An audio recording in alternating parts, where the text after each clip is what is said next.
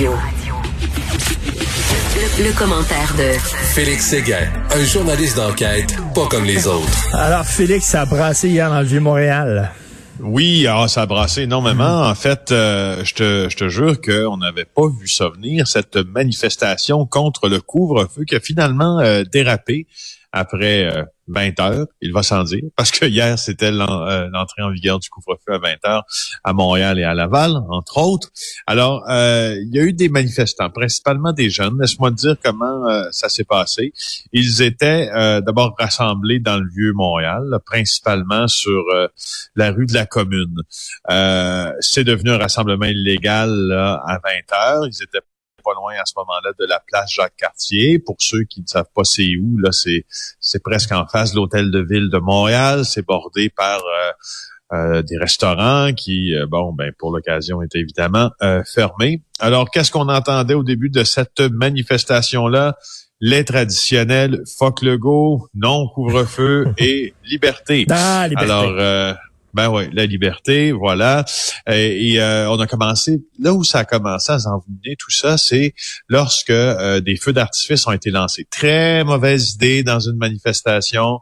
Euh, de lancer des feux d'artifice parce que d'abord c'est dangereux. Ça a déjà, euh, ben si tu te rappelles, au printemps érable, il y a un, jeune homme qui, pas avec en cause d'un feu d'artifice, mais euh, qui a été gravement blessé à l'œil, perdu l'usage d'un œil. Certains ont été gravement blessés par des pièces pyrotechniques également. Alors, on a commencé à lancer des feux d'artifice, on a commencé à briser des bancs, mettre le feu à des poubelles, fracasser les fenêtres de commerçants. Euh, et tu vois, euh, une des propriétaires qui a été interviewée par mes collègues Erika Aubin et Francis Pilon qui le rapportent ce matin dans le journal de Montréal. Il y a mon collègue Denis Thériault qui était là aussi pour TVA. Ben, euh, c'est que les commerçants qui se sont fait qui sont fait fracasser leur vitrine, c'est tu quoi? Sont pas super heureux de la tournure des événements parce qu'ils sont déjà en pandémie. Alors, ils sont déjà à heure d'ouverture réduite, ben à clientèle réduite. Euh, c'est comme le disait Sanjay Vivant, un propriétaire de la boutique La Légende. Voilà. Mais le gouvernement n'est pas au bout de ses peines parce que je pense que le couvre-feu à 8 heures, ça ne passe pas auprès de beaucoup, beaucoup de jeunes. Et c'est pas tous des mm. crinqués, c'est pas tous des fous. J'ai euh, bien lu ta chronique, hein, mm. euh, qui, qui, était, qui, était, très bien écrite, puis qui fait, qui fait fameux, une allusion à ce fameux principe, euh, d'ailleurs, qui, qui est en vigueur là pour la loi sur les impôts. À un certain moment donné, si tu mets si tu imposes trop ta population, tu vas finir par perdre d'argent parce que tu décourageras les gens au travail. C'est l'analogie que tu faisais avec le couvre-feu. Puis tu, as peut-être raison, euh, ou sûrement raison, parce que dans mon entourage, ça se, ça se mesure également tout ça. Par contre, je veux juste te dire que hier, les gens qui étaient là, plusieurs portaient des gilets par balles oui, non, non, non. Ça, c'était, c'était vraiment des, des crinqués, là. On s'entend, là. C'était, tu sais, quand ça, quand ça commence à créer liberté, on sait quel genre de gens c'est, là. Euh, donc, euh, mais, mais vraiment, là, ça va être extrêmement difficile, je pense, pour le gouvernement, les forces policières de faire respecter ce, ce couvre-feu-là. On verra. D'ailleurs, tu veux nous faire faire un tour du monde des pays les plus fortement opposés au couvre-feu? Ben oui, euh, je trouvais ça intéressant, hein, ben parce qu'il faut bien prendre la mesure de ce qui se passe à l'extérieur de nos frontières sur l'opposition euh, aux mesures sanitaires. Je pense que les pays dont on a le plus parlé là euh, jusqu'à maintenant, c'est entre autres aux Pays-Bas, à Rotterdam, là, en janvier, euh, il y a eu des manifestations monstres, stop de lockdown. Amsterdam aussi toujours.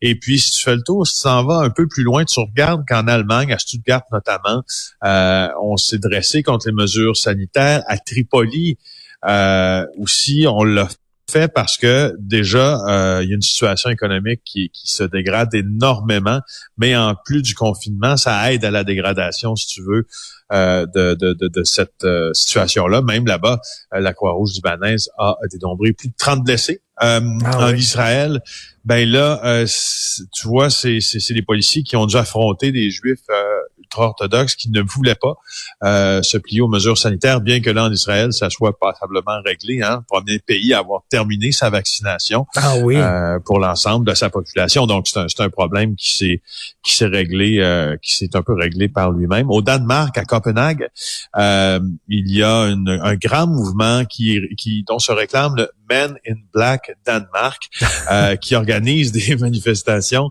euh, contre ce qui. Tu vois, tu vas, tu vas sentir que c'est pas loin de chez nous là. Contre la dictature sanitaire, ah, contre la coercition du semi-confinement anti-COVID mise en place au Danemark. Et tu vois, euh, qu'est-ce qu'on craint là chez les forces de sécurité, c'est que c'est un mouvement qui, qui suscite euh, des, des, des, craintes de radicalisation énormes, tout comme un mouvement semblable à Édimbourg d'ailleurs qui s'est révolté euh, aussi en Écosse, à Londres, euh, il y a eu des manifs, à Madrid, il y a eu des... Fait que tu vois, je veux juste dire, OK, c'est correct, hmm. parfait, il y a eu des casseurs chez nous, je peux dire qu'il y en a eu ailleurs aussi. mais mais bon, la bonne nouvelle, c'est que, écoute, là, on, on, se fait vacciner de plus en plus, ça va bien, le rythme de la vaccination au Québec, on a trouvé un bon rythme, une bonne vitesse de croisière on va s'en sortir. Là. On va être vacciné, puis bon, après ça, on va pouvoir plus contenir cette maudite euh, pandémie-là. Il y a eu d'ailleurs une pluie de, de, et d'amendes au tam-tam. Oui, ben oui, en fin de semaine, hein, ben, tout le monde a parlé de cette nouvelle pandémie tout le week-end. Les gens qui se trouvaient dans les parcs, euh, mes deux mêmes collègues du Journal de Montréal, là, euh, ont rapporté qu'on a remis finalement une trentaine de contraventions euh, pour ce qui est au moins d'une activité au tam-tam du Mont-Royal, hein, qu'on s'explique très mal, hein, parce que euh, quand les tam-tams commencent, hein, il y a une sorte d'envoûtement qui fait en sorte que ben la distance, ben mon Dieu, elle, elle prend le, le, bord et on bat la mesure de la musique bien plus que les mesures sanitaires. Il faut dire que, écoute, les, les mesures sont tellement compliquées maintenant que même les policiers les comprennent pas. Ben oui, c'est ça, c'est ça. Il y a, pour vrai là, euh, c'est à n'y rien comprendre. C'est à n'y rien comprendre. Euh, tu sais là, euh, ton masque dans la même bulle, non quand tu sors, oui avec les autres en marche à la vélo, en vélo, dans différents types de sports. Et j'ai un ami qui pratique le hockey là. Écoute là, les les, les gens qui sont les, les gars étaient dans le vestiaire puis ils étaient comme il me disait clueless. Là. Il disait, ben oui. OK, qu'est-ce qu'on fait là? On ne sait plus. Là, non, non, assis un côté de l'autre, besoin de masque, mais si tu marches, tu pas besoin de masque ou l'inverse, ou en tout cas, selon ton adresse, puis penses-tu que les policiers vont commencer à savoir quelle est l'adresse de chacun? En tout cas, bref, la mafia qui a un projet de casino à Canet s'attaquer. Oui, euh, un reportage de moi-même, de mon collègue, fidèle collègue Éric Thibault, mon partner, et euh, mon autre collègue Éric Yvan Lemay du bureau d'enquête. C'est une nouvelle assez importante du, ben oui, euh, ben oui oui.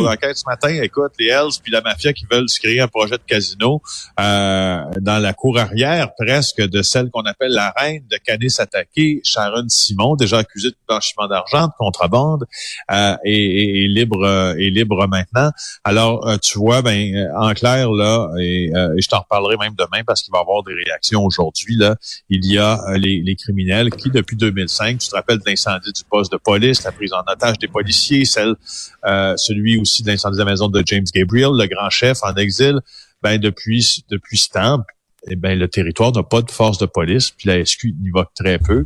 Alors il est livré, il est livré comme certains euh, comme certains coins de certaines villes dans le monde où il y a comme une, zone de non-droit ben oui. aux criminels. Alors, c'est ce qu'ils tentent de faire. Écoute, Alors, le terrain euh, écoute, si tu veux euh, être décoiffé tantôt, euh, Gilles Proux va parler de, du scoop que tu as sorti avec Éric Thibault. Là. Et lui, là, dès que ça, ça, ça parle des réserves amérindiennes puis des zones de non-droit, Gilles Proux colle au plafond littéralement quand on va lui apprendre qu'il y a un casino qui a des liens avec la mafia et les Hells Angels. Tu, vas l'entendre. Je, pense que tu vas l'entendre crier. Merci beaucoup. Passe Alors, à nos spatules pour décoller Gilles du plafond. à, demain. Merci Félix Séguin. À demain. Bonne journée. Félix Séguin du bureau d'enquête.